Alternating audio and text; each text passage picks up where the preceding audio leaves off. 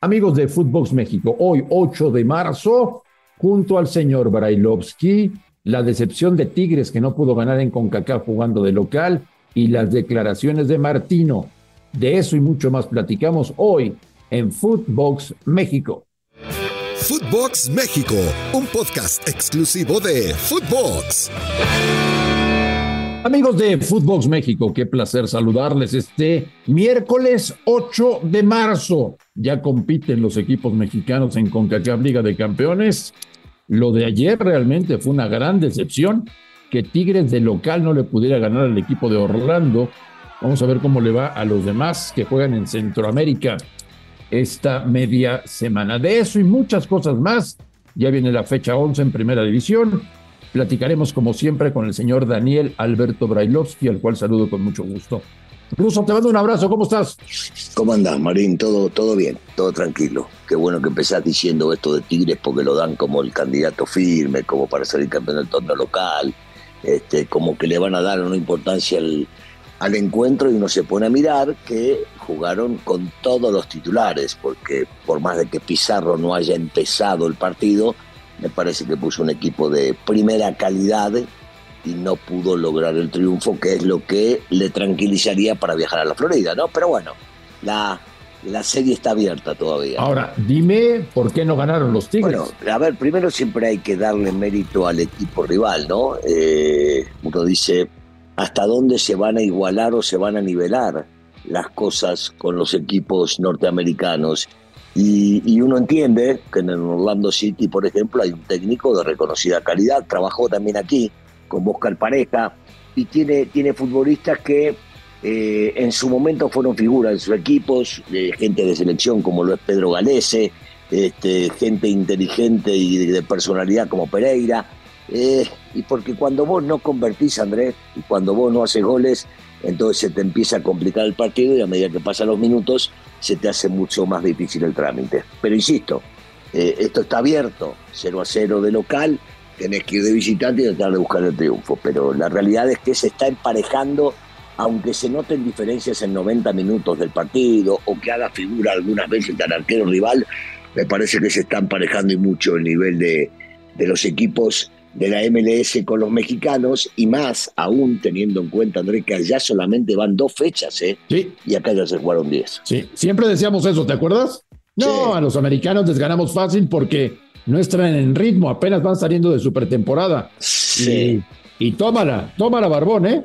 No, bueno, y, encima de todo tenés que poner a pensar que el, el último campeón salió de allá, no salió, no salió de México. Y, ahora ya no es que influya tanto el hecho de que no esté en el ritmo o que no estén al 100%. Te termina demostrando la competitividad que esto va partido a partido y que en realidad eh, lo que se esperaba, por lo menos jugando local, por más que el Orlando City, que no, no es un gran equipo, la lógica indicaría, y en el fútbol cada día hay menos lógica, que lo gane, entonces te pones a pensar, bueno, ¿y entonces hoy qué pasa? Eh, eh, León debería ganar al Tauro. En los papeles, Lancamón dice que no, pero en los papeles sí son los favoritos. Y Olimpia Atlas, claro, siempre vamos con Atlas, pero para, para, para, cuidado, ¿eh? No es fácil meterse en la cancha del Olímpico Metropolitano. No es fácil. Entonces, empecemos, empecemos a respetar a los rivales para que las cosas te puedan ir mejor. ¿Han subido ellos, Russo?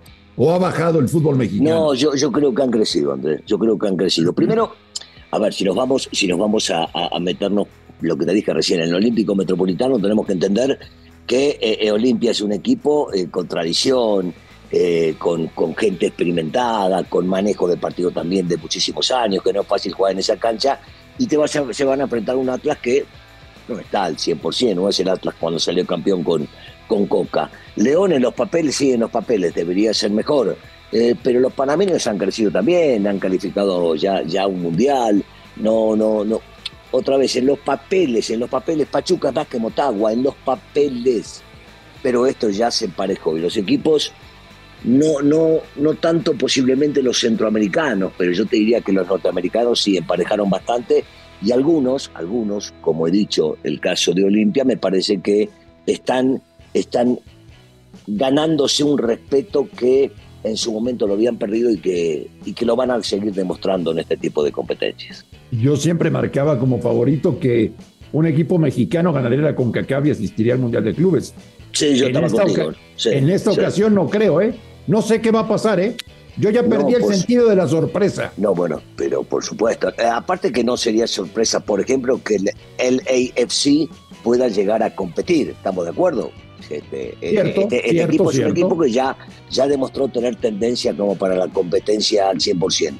Ahora la sorpresa fue lo de Orlando y en una de esas sí se mete.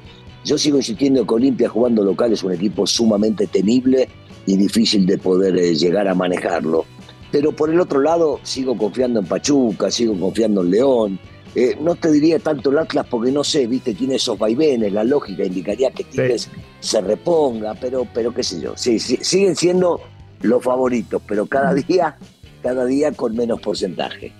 Recordando, Russo, que vale el gol de visitante.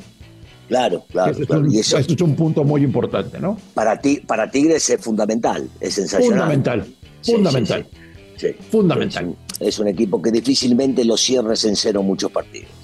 El otro tema, Russo, Mm. a mí me, me- me causa mucha gracia cómo cuando alguien nos dice nuestras verdades, Sí. pensamos que es un traidor de la patria, ¿no? Bueno, Sí, sí. dio una entrevista el Tata Martino, todo lo que dijo es cierto, todo lo que comentó es verdad, y aquí estamos indignados. ¿Qué dijo Martino? En el fútbol mexicano, un jugador se cotiza en 10 millones de dólares y cuando sale de México para jugar en Europa no existe. En alusión directa a Diego Laines, ¿eh? Directita la pedrada para Diego Laines. No mintió el Tata, Ruso. ¿Sabes lo que pasa, André? Eh, eh, digo, eh, primero, primero en algunos pega el nacionalismo, ese nacionalismo malentendido con respecto a que un extranjero no puede llegar a decir las cosas que piensa o que ve dentro del país.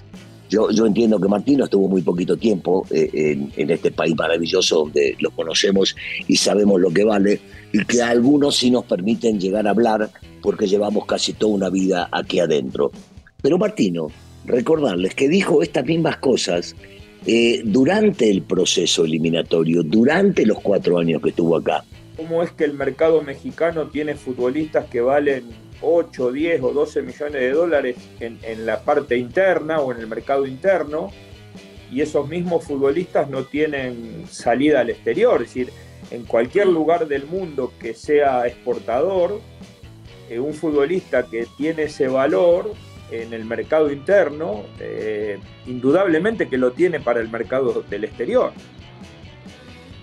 Entonces, bueno, eh, yo siempre decía con quien tenía la oportunidad. La sensación de tener, eh, de vivir en un mercado paralelo. Donde el, valor acá es uno y, y- y hacia afuera prácticamente no existe. Se quejó cuando lo echaron a Torrado, se quejó de que no había trabajos en las fuerzas básicas, se quejó de los partidos de porquería que le ponían, se quejó de la poca competencia que tenían los mexicanos, se quejó de que había demasiados extranjeros, se quejó de que no había ascenso y descenso. ¿Y por qué ahora, ahora dicen que dice cosas cuando está afuera y ya se llevó la lana? No es verdad.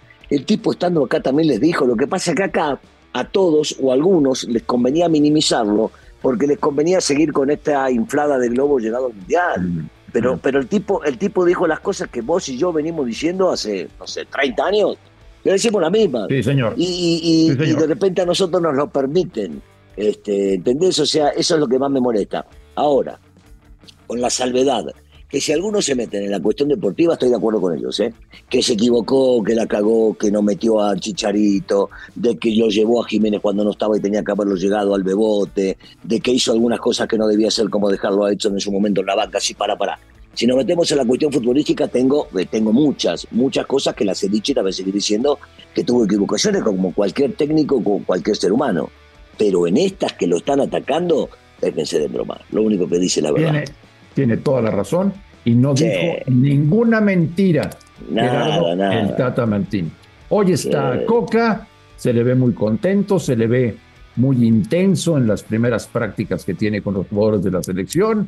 Eh, pero igual a Coca le va a pasar lo mismo, ¿eh? O sea, Coca se dará cuenta muy pronto del infierno que es ser técnico de la selección mexicana de fútbol, siempre y cuando no cambie absolutamente nada. Y como están las cosas, Russo, no va a cambiar absolutamente nada. Yo ya decía desde el otro día, si viene un México-Jamaica, ¿por qué carajos no hacen entrada gratuita y le piden disculpas a la gente de todo lo que pasó en la Copa del Mundo y la decepción que hoy tiene el aficionado? Pues no, precios exorbitantes para ver un México-Jamaica que no le interesa a nadie. A nadie, a este, nadie. Entonces, mientras estas cosas no cambien, vamos a seguir igual. Ahora, para ti, Ruso, la frase que más molestó de Martino fue la de los 10 millones de dólares. ¿Para ti es cierto o no es cierto? No, yo, yo creo que la que más molestó es la de, por lo menos a, los dueños, a los que mandan, es cuando, cuando se metió con ellos y, y, aseveró de que hay muchísimas cosas que se manejan que no tienen, dio a entender eso, ¿no? que no tienen nada que ver con el fútbol canche y con la realidad. Que hay, que hay intereses, ah, que, hay, muchos intereses de cosas que en realidad no son dentro del fútbol. También molestó la de los 10 millones, por supuesto que molestó, pero es una realidad, André. Dentro del mercado mexicano hay jugadores que valen 7, 8, 9, 10 millones y que cuando vienen a lo de afuera dicen, no, de ninguna manera. Primero gánense un lugar y después voy a pagar eso. El mercado mexicano está sumamente inflado con los números. Porque surgen pocos jugadores. Sí, porque surgen pocos, porque la fácil es ir a traer futbolistas de medio pelo a veces del exterior, no todos, muchos de ellos, y que hacen banca y que no le permiten el crecimiento a, al futbolista mexicano. Sí, bueno, hay, lo hemos hablado eh, N cantidad de veces y lo vamos a seguir hablando con respecto al bajón y la caída y el por qué el valor de muchos de los futuristas acá. A ver, Ruso, y la otra gran polémica que nos va a dar para mucho tiempo, ¿eh? José de Jesús Corona declara, me quiero retirar en Cruz Azul y manda el mensaje de, ya es momento de renovar la portería de la selección mexicana. Y Guillermo Ochoa dice, yo estoy listo para defender la portería y quién me va a quitar el sueño de jugar un sexto mundial. ¿Quién tiene la razón, no, señor No, Andrés, sabes que yo, yo no estoy de ninguno de los dos lados, al contrario, apoyo, apoyo a ambos, porque Corona le dio mucho a la selección, eh, claro, jugó, eh, no, no le tocó jugar los mundiales que jugó menos, y menos de, eh, Memo y menos de titular, pero Corona tiene una medallita olímpica colgada en el pecho, que se, ni más ni la menos. ganó a Brasil, ¿eh? Cuidado, no es que fue y la ganó, que fue una porquería, que jugamos la final. No, no, no. Se le ganó a Brasil.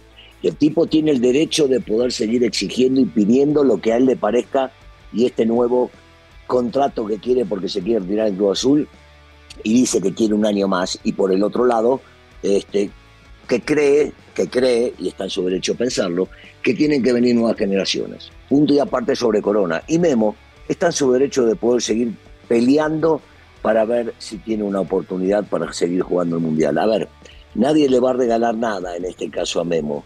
Si es superior a los que van a pelear la portería con él, jugará. Si no, no creo que haya un técnico que se haga el Araquiri y no lo vaya a poner. De acuerdo. No sé si para titular o no. No sé cómo va a llegar y de qué manera va a llegar. Faltan todavía tres años y pico. ¡Sí! Sí, pero la gente critica, a ver, en marzo del 2023, Coca piensa en Guillermo Ochoa. El Mundial falta tres años. Bueno, lo que tiene que resolver Coca en este momento es lo que tiene en el verano y la Nations League. Es lo que tiene que resolver Coca. Entonces, tienes que poner al mejor. Y hoy en día, el mejor portero mexicano que existe se llama Guillermo Ochoa, aunque tenga 36, 38 o 40 años. no juega la edad, estoy totalmente de acuerdo con vos. Y aparte de todo, Vos decías, tienen que resolverlo en Nation League y después tienen que resolverlo en la Copa Oro. Recordemos que, aunque no lo quieran decir y no lo quieran hacer ver, que Coca, de acuerdo a la historia del fútbol mexicano, de no ganar estos dos torneos, en una de esas le meten una patada en el culo y lo echan, ¿eh? Cuidado. Entonces el tipo tiene que poner el que hoy es el mejor de todos, para él. Y es lo que tiene que hacer, está perfecto. Después verá cómo sigue todo esto. Y si hay alguno que pueda llegar a superarlo. En un día como hoy, después de lo que acabamos de decir, señor Brailovsky, sobre todo en el capítulo de hoy, nos van a amar los directivos, ¿eh? Nos van a querer muchísimo los directivos. Sí, pero siempre nos quisieron, Andrés. Siempre, nos adoran, nos adoran. Ellos, nos, nos, aman porque saben que nosotros lo único que hacemos es hablar bien de ellos. Entonces, Exactamente. Este, como, como, mucho, como muchos periodistas, ¿viste? Que le chupan la media para no sé para qué. Pero ellos, ellos están tranquilos que nosotros por lo menos decimos la verdad. Por ese lado vamos ganando, por más de que nos sigan queriendo, como decís voy después de escuchar el de hoy, nos van a querer matar, Marín. Ruso, que tengas un gran miércoles, te mando un fuerte abrazo y estamos en contacto. Igualmente, Andrés, saludos para todos. A nombre de Daniel Alberto Brailovsky y de André Marín, esto fue Footbox México del 8 de marzo. Gracias. Un fuerte abrazo. Esto fue Footbox México, solo por Footbox.